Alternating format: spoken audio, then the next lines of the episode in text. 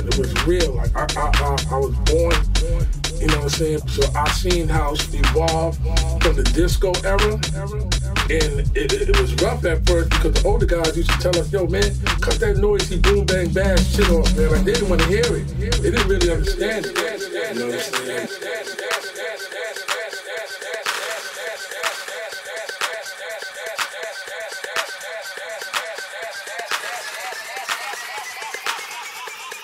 keep it real right now.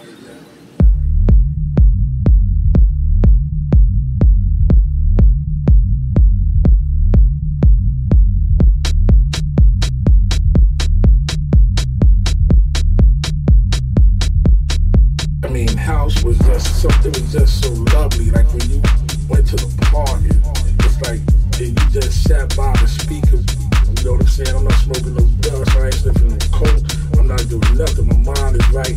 I'm just going in the right direction. And then it got to a point that, um, you know, you had the gangs that, you know, ran around. You know, you had the B girls out here, you know, the B boys. It was just like a good feel.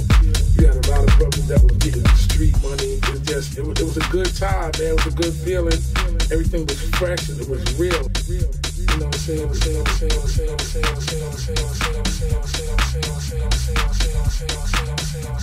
I can keep it real right now.